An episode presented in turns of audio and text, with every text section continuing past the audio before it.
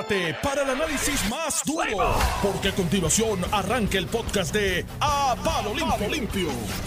A Palo Limpio, Noti 1630, hoy botando la casa por la ventana aquí en la farmacia Vanga, en Villa Prades. Eh, yo soy José Sánchez Acosta, aquí está Iván Rivera.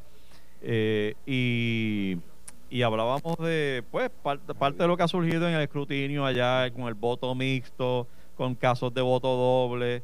Eh, y algo me dice que de aquí a que termine el año vamos a encontrar como que muchos más vicios en el proceso de, del escrutinio. Pero vamos a hablar de otra cosa, eh, Iván, porque ayer, eh, ¿tú te acuerdas que la presidenta de la del, del FEI, del panel del FEI, Nidia Coto Vives, había dicho que había recibido ya el informe de los fiscales con relación al chat del Telegram que provocó la salida de un gobernador en el verano del 19 y junto a otros funcionarios de, de, de, alta confianza del gobernador, este, bajo un manto de, de mucha vergüenza y, una situación, pues ya bueno, no tengo que describirlo.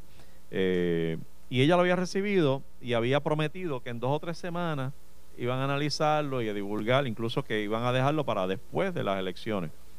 Eh, pues ayer finalmente se divulgó que lo que decía ese informe es que no está recomendando acusaciones criminales contra ninguno de los integrantes del chat. Eh, solo hay un referido al licenciado Elías Sánchez a la oficina de, del Procurador General para atender unas denuncias relacionadas a violaciones al, al código de ética eh, de que rige de a, los, a los abogados. Que es como, como la Biblia, porque prohíbe prácticamente todo. Es como la Biblia. de hecho, escuché que era el, el, el canon 38 que es el canon medio zafacón, el de la dignidad, el honor, no, la apariencia, que tener, la apariencia, apariencia de, de, conducta impropia, de, whatever that means. Sí, entonces pues, pues uno se, hay un sector del país que se ha quedado como que, ¿qué pasó aquí? Este, mm. Nos volvimos locos en el verano y sacamos un gobernador y un gobierno, eh, casi lo, casi lo dimos un golpe de estado y resulta que no hubo delitos. Y hay quien te dice, pero es que no necesitamos delitos, hubo expresiones inmorales, hubo un contenido ahí este, altisonante y desagradable, racista, homofóbico contra cierta gente. Este, así que, eh, ¿qué te parece? Vamos por parte. Y primero así, hago así el, dijo Jack. y primero hago el full disclosure con los radioescuchas y bueno, contigo, aunque yo mm. creo que te lo había comentado. Sí, claro que sí. Porque a diferencia de otra gente que son abogados y se reputan de ser analistas, pues no todo el tiempo hacen el full disclosure con sus radio escuchas de qué es lo que hay eh, respecto a su opinión. Y yo voy a empezar por ahí. Al, al, revés, hay gente que son analistas que, se, que dicen que son abogados. Exacto. Yo soy abogado y hago esto también contigo y de trato de, de, de, servirle al país en lo que pueda desde aquí. Y hago el full disclosure de que en este asunto del chat yo tuve clientes que me contrataron para asesorarlos legalmente en todo el procedimiento. Y pues mi opinión en gran medida va a estar matizada por esa experiencia, ¿no? Y es una realidad y hago el full disclosure con los radioescuchas al respecto. Ahora bien, desde el primer día, desde el primer día y cuando se publicó el chat completo, yo me zumbé al cuerpo las 800 y pico de páginas del mismo. Aún no tenía clientes en, en ese caso, pero me lo zumbé por curiosidad. Como todo el mundo. Y me leí las 800. De hecho, si algo hay que agradecerle a los actores que publicaron el chat es que pusieron a leer la gente en este país. Porque hay gente que no se lee ni los cómics y se leyeron las 800 y pico de páginas del chat. De primera instancia, yo leí el chat completo y yo dije, hay chistes que se pueden reputar de mal gusto, expresiones que pueden ser lesivas u ofensivas a una persona, o dos, o tres, o más. Pero delito no lo veo. Y me sorprendió sobremanera ver analistas políticos que son abogados, que al saque el primer día decían, aquí hay delito, aquí hay posibles delitos, Aquí pero, hay tales pero, delitos y yo, pero espérate, pero espérate, perdóname, no solo analistas, déjame añadirte esto. Eh, la, la, Cámara de Representantes comisionó no. una investigación a tres abogados. No, no, no perdóname, tres juristas. Porque tres, entonces tres. no querían decir contratamos tres abogados. No, no, no, eran tres juristas, porque era algo como el NUSU Plus Ultra de la profesión legal. Jurista suena más, Sí, sonaba como que no era. Saben, un poquito más que los demás. Entonces, esos tres. Y determinaron que, hubo, que había que, que había que delitos. y posibles delitos. Y yo decía, Dios mío, ¿dónde? Bueno, al extremo que el presidente de la Cámara, sus expresiones fueron como que o renuncia o lo vamos a empezar a Porque los tres juristas, porque eran juristas, le dijeron que había delito. Y yo, ¿pero dónde están los delitos? Cogiendo textualmente, textualmente, cada una de las expresiones en el chat. Yo decía, no hay delito. Y sigo viéndolo por todos lados y no hay delito. Que de hecho lo dice el informe del FEI. El informe dice, está alterado el chat. Lo alteraron. Eso es uno, eso, eso es importante. Está, alterado. y quien produjo el chat y lo llevó en un pendrive fue Raúl, el hijo de Raúl Maldonado, que había renunciado a Hacienda. Casualmente, adivina cuáles de las expresiones entre las alteraciones se sacaron. Las de su papá. Hay más de un testigo entrevistado bajo declaración jurada diciendo, no, Raúl Maldonado participó más y dijo más cosas, sí, pero solo, no estaban. Solo dejaron, que yo recuerde de aquella, de la lectura aquella, eh, solamente de, Raúl Maldonado había una que era muy muy decorosa, muy digna, que era como que Mire, vamos a lo suave. vamos a la voz madura, vamos a comportarnos, que estamos aquí en un chat y esto se puede publicar. Algo así. Claro, de, de hecho, en el tracto que dice el informe, cuando hace esa expresión, ya su hijo había sacado de su celular el chat porque esa expresión en el orden cronológico del chat fue después de la fecha que su propio hijo dice bajo juramento que había sacado el chat. Mm. O sea, él fue como que lo pueden publicar y era que lo iba a publicar su propio hijo, lo tenía ahí como la bala de plata por si a él lo iban a votar. El propio Raúl le dice, yo lo saqué y lo guardé porque yo sabía que a papi lo iban a votar. Ahí, vamos por ahí en esa parte del contexto. El chat dice, cogiéndolo textualmente está alterado, que es el primer problema. Pero cogiéndolo textualmente lo que dice, no hay delito por más que rebuscamos. Y entrevistaron gente. Esto no fue porque veo gente diciendo que el fake tiró toalla, que el fake quiere reescribir la historia. No, no, no, mi hermano, esto no fue leer el chat nada más. Aquí se entrevistaron testigos. Por ejemplo, Arnaldo Claudio, que dijo que se sentía víctima de persecución y que todos los días se sentaban en Fortaleza a conspirar contra él. Los fiscales dicen, lo entrevistado bajo juramento, nunca produjo la evidencia. Nunca. La evidencia que dijo que tenía sobre la persecución selectiva, él nunca la produjo. Y al final dijo, bueno, en verdad no me, no me consta. Sí, mira, yo, yo lo que veo es un informe que, que, reparte, distribuye culpas, igual que lo hace Ética Gubernamental también, que dicen, y todos parecen terminar en, en el manejo que le dio el Departamento de Justicia a, la investigación desde, un principio. Y, y, hay un particular énfasis en el manejo de, la, del, de los celulares que se solicitaron, que tú sabes que muchos de ellos entregaron voluntariamente eh, y debe uno partir de la premisa de que no encontraron ningún tipo de, contenido delictivo, excepto que dos personas se negaron a entregarlo, que fueron Elías Sánchez y Edwin Miranda, el director de COI. Eh, que dieron la pelea para no entregarlo y finalmente entiendo que no, no lo entregaron. Eh, eso se manejó mal desde el principio porque no hubo un requerimiento, una orden judicial, no hubo un proceso donde tú demostrar que efectivamente había una sospecha razonable de que, se, de que haya contenido delictivo ahí. Eh, fue como que una invitación, recuerdo que era una invitación a que tráeme tu teléfono. Y tú dices, pero ¿quién lleva su teléfono porque te llame un, policía o un fiscal? Vamos, vamos a ver si vamos a un paréntesis con eso, porque ahí también eh, he hecho ya el disclosure que hice. A mí me tiró leña alguna gente porque los que yo asesoré, dije, pues vamos con el bendito celular. Vamos allí, no hay, no hay delito, no hay sospecha, no te sientes que hayas cometido. Vamos a, llevar el bendito celular. Y a mí me cayeron arriba abogados públicamente, decían, ay, qué abogado bruto, llevó el celular. yo, pero si no hay nada que ocultar. Ah, que el celular, hay, un hay una presunción de intimidad sobre lo que tú tienes ahí, que te la cobija la constitución, y tienes todo el derecho a negarte, sí, pero ¿para qué me voy a negar si no Digo, además que, y no, por, no por defender tu posición, pero el, el, estos son funcionarios públicos. O sea, que también hay una expectativa de full disclosure. O sea, tú eres, pues, tú eres gobernador, tú eres secretario, tú eres esto, tú eres lo otro.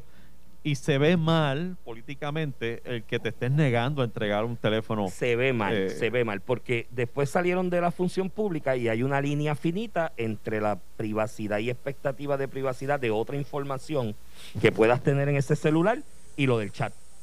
Y esto se manejó de esa manera. Llegó allí y dijo, mira, aquí está el chat. Ah, hay otra información aquí de otras mensajes y demás que son privilegiados. ¿Cómo manejamos el chat? Y se creó un sistema de manejar el chat para que se tuviera acceso al chat a los investigadores sin entrar en el resto de la, de la información privilegiada. Que tiene esa persona. Y eso fue lo que se hizo. Pero negarse lo que tú dices, se vio mal. ¿Cuál fue la presunción de la gente en la opinión pública en el caso de Elías, Edwin? Que no entregaron, ah, están, escondiendo, algo, seguro.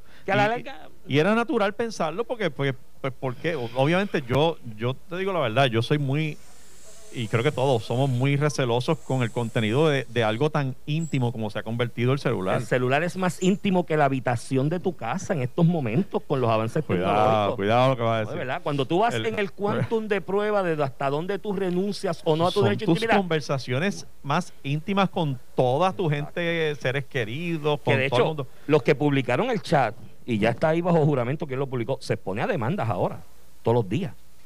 Porque esas conversaciones se reputaban íntimas en un círculo íntimo de personas también. Este, pero nada, todo el mundo parece terminar con, justicia. Déjame decirte un poco mi, impresión inicial de aquel este, del chat cuando yo lo leía. Más allá de, alarmarme por el chisme, los insultos y demás, de sorprenderme por lo menos, eh, yo sí pensaba que la participación y la intervención de, de Elías Sánchez y Edwin Miranda dos contratistas del gobierno este, o cabilderos o como lo quieras llamar, si a no tenían contrato en el momento, este, que no creo que es el caso de Edwin Miranda, pero, pero personas que, que no son funcionarios públicos participando activamente de una conversación eh, con funcionarios electos, funcionarios nombrados, eh, eh, para mí era de mal gusto. Realmente tener esas dos personas allí con ese acceso que mucha gente tildó de privilegio, y yo también, de privilegiado. Un acceso que no tenemos tú y yo, que no tiene Juan del Pueblo. Bueno, tú quizás sí, pero, pero yo no. Este, ese acceso a las altas esferas. este, y eso fue, fue de mal gusto, pero evidentemente pues no hubo delito en, eso tampoco, sino que este era un asunto de, que pues, puede ser mal gusto, pero, pero no es delito. Entonces yo, personalmente, el asunto de los celulares, yo, yo pensaría, o sea, acuérdate que esto surge por el contenido de un chat, no es por, por celulares. O sea, lo, que alarmó al país, lo que llevó a la gente a las calles en verano, no fue el contenido de los teléfonos. Por eso es que no entiendo por qué tanto énfasis. Es que los teléfonos, es que los celulares, que los celulares. Pues si la gente no salió a la calle por, los, por el contenido de celulares, es porque nadie supo cuál era el contenido de los celulares. Y Salieron por el contenido del chat. Y la gente pasó un juicio político porque las manifestaciones que hubo en la calle fue un juicio político. Ah, que fue un juicio político incentivado e incendiado en cierta manera por actores que tenían otras agendas detrás de la de la de la de, más allá del contenido del chat sí sí aquí hubo gente que tenía unas agendas políticas particulares aprovechó lo del chat se unieron junto con la indignación de ciertos grupos, la inflamaron, la incentivaron, la promovieron para lograr los otros objetivos políticos. Eso fue lo que hubo ahí. Pero ojo a, los radioescuchas, el mensaje mío es ese. Hagan memoria de todos esos analistas que se pararon al otro día de la publicación del chat a decir, allá había delito, allá había, porque esto no fue, ah, el mismo colegio de abogados, el colegio de abogados hizo un informe y dijo, ay, delito. Y llaman después a los del colegio de abogados y dicen, no, en verdad lo que nosotros quisimos decir fue que investigaran más a ver si habían.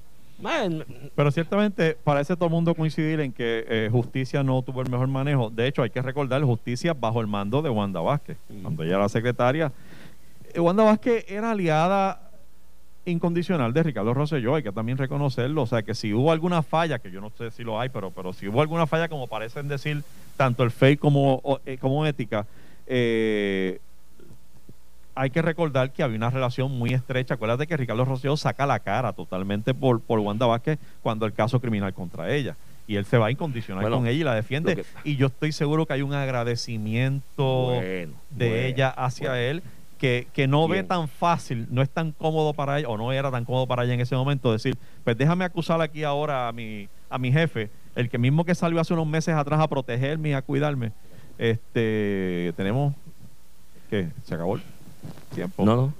Bueno, de todo modo, este, pues nada, eso es lo que te quería decir, que realmente, este, pues, recordando que había una situación incómoda en justicia cuando tú tienes a, a la secretaria eh, llamada a investigar este una situación que, bueno eso eso último que dijiste y vamos a pasar con un invitado aquí de la actividad de hoy pero eso último que dijiste ojo con eso quien refiere esto al FEI es Wanda Vázquez y lo refiere con conciencia de que no hay evidencia en el expediente parece ser que tiró toalla.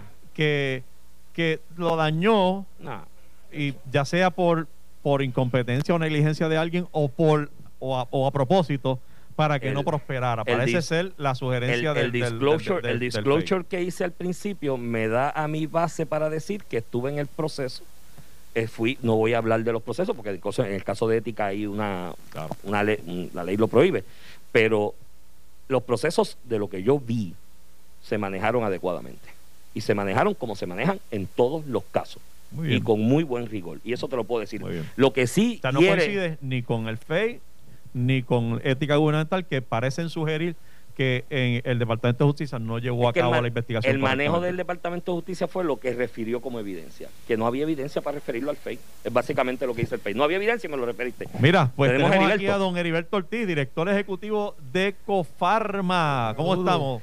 Gracias por la oportunidad. Muy parte, bien, gracias parte de la iniciativa del miércoles naranja. ¿Por cuántos años? Eso es correcto, muchos años llevamos en este en este proceso. Soy parte de la Junta de Directores también de Empresarios por Puerto Rico. Bueno, llevamos cinco años, ¿verdad? Cinco años, eh, trabajando ya con, con esta importante misión de llevar un mensaje tanto a los consumidores como a los proveedores locales de que esta es la oportunidad de que nosotros echemos la economía hacia adelante, como lo hemos hecho eh, durante muchos años, así que muy agradecido por... ¿Cuál es la importancia de que, de que hagamos este alto? Porque venimos celebrando el, eh, otros tipos de, de, actividades con relación a acción de gracias y como que el inicio de la Navidad.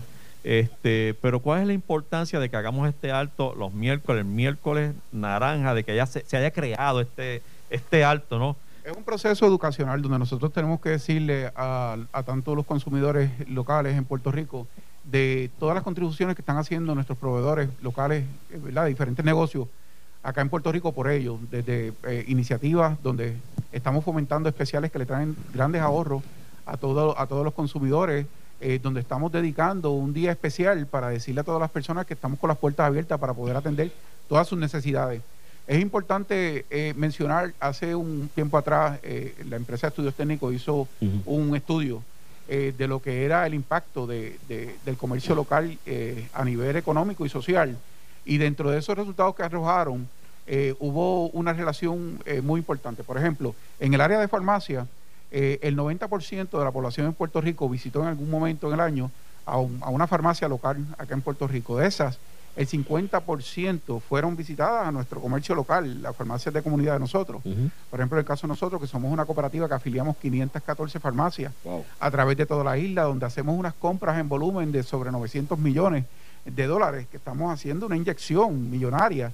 A, distribuidores. Eso es importante, ese, importantísimo. Ese dar para atrás a la comunidad, eso mucha gente no lo sabe. Yo creo que ese, destaco eso porque eh, eh, eh, es, en gran medida el, impacto que tiene este miércoles naranja, el reconocimiento a unos empresarios locales que no solo están recibiendo la clientela y el beneficio del, del consumo, sino que dan a su comunidad también. Claro, una cosa muy importante es que eh, nosotros los empresarios locales tomamos decisiones inmediatas y rápido de acuerdo a la necesidad del consumidor inmediato. Claro. No es como otras grandes cadenas que tienen que tomar decisiones a en una junta, o no, en una junta en Estados Unidos. Ejemplo vivo, esta pandemia. Las farmacias fueron las primeras que dijeron, aquí estoy yo, abrieron las puertas, se nutrieron de, de equipos y materiales para poder proteger primero que nada al consumidor y trajeron el inventario necesario para poder atender esas necesidades. El estudio arrojo también que dentro de esas visitas a los consumidores lo más que vendieron fueron eh, productos de higiene personal y desinfectantes para poder cubrir estos últimos pasados eh, tiempos de la pandemia. Y eso es algo que nosotros tenemos que resaltarlo porque además de eso salvamos muchas vidas, que es nuestro objetivo principal.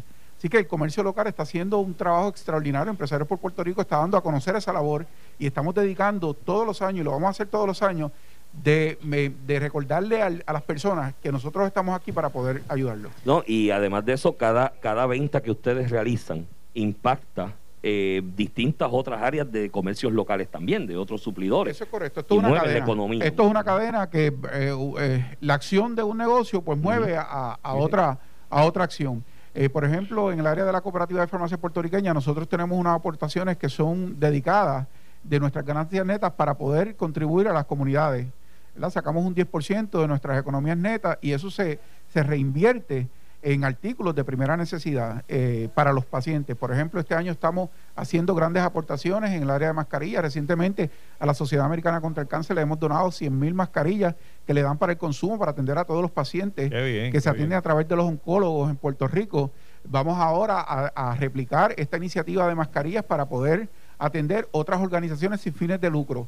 O sea que en definitiva tenemos más de un millón de mascarillas que vamos a estar. Aquí no va a haber escasez de mascarillas. No la va a haber. Y nosotros pues nos vamos a ocupar de que todos los pacientes, los más vulnerables, pues sean atendidos de la forma correcta a través de las organizaciones sin fines de lucro, que son los que tienen ese contacto inmediato y conocen la necesidad. Mira, hay un, hay un site que es compraleldequi.com para que usted vaya y busque todas las ofertas de todos los comercios participantes. Sí, no solamente las ofertas, ahí también van a encontrar los comercios participantes de esta iniciativa para que puedan aprovechar esta oportunidad. Esto no se ha acabado, esto comienza hoy. Así que la iniciativa de Empresarios por Puerto Rico es someter una serie de especiales a través de todas estas semanas para que las personas que no tengan la oportunidad de visitarnos hoy tengan la oportunidad en los próximos días de visitar cualquier tipo de comercio local y, en medio, beneficiarse de los... Y en medio de, la realidad de esta pandemia es más conveniente así, que distribuyas tu tiempo, que no sea un día o dos, sino que... es conveniente. Eh, nuestros comercios se están moviendo a la tecnología. En Cofarma pues hemos lanzado la plataforma Cofarma My Shop, que es una plataforma de e-commerce donde el comercio podría conectarse y poder visitar las farmacias que ya están activas y poder hacer sus compras online.